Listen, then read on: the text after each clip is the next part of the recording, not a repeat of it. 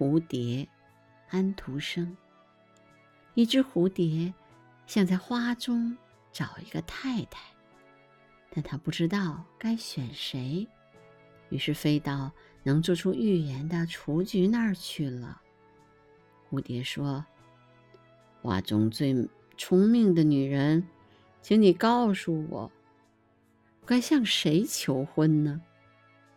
雏菊还是少女，而蝴蝶却称她为女人，所以雏菊赌气的什么话都不说。这时正是初春的时节，番红花和雪杏花正在盛开。它们真美，蝴蝶说。但是太不懂世事，于是它就飞到秋牡丹那儿去。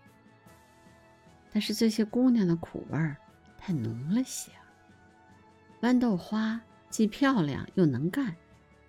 当蝴蝶正打算向她求婚时，看到她近旁的豆荚上挂着一朵枯萎了的花。这是我姐姐，豌豆花说。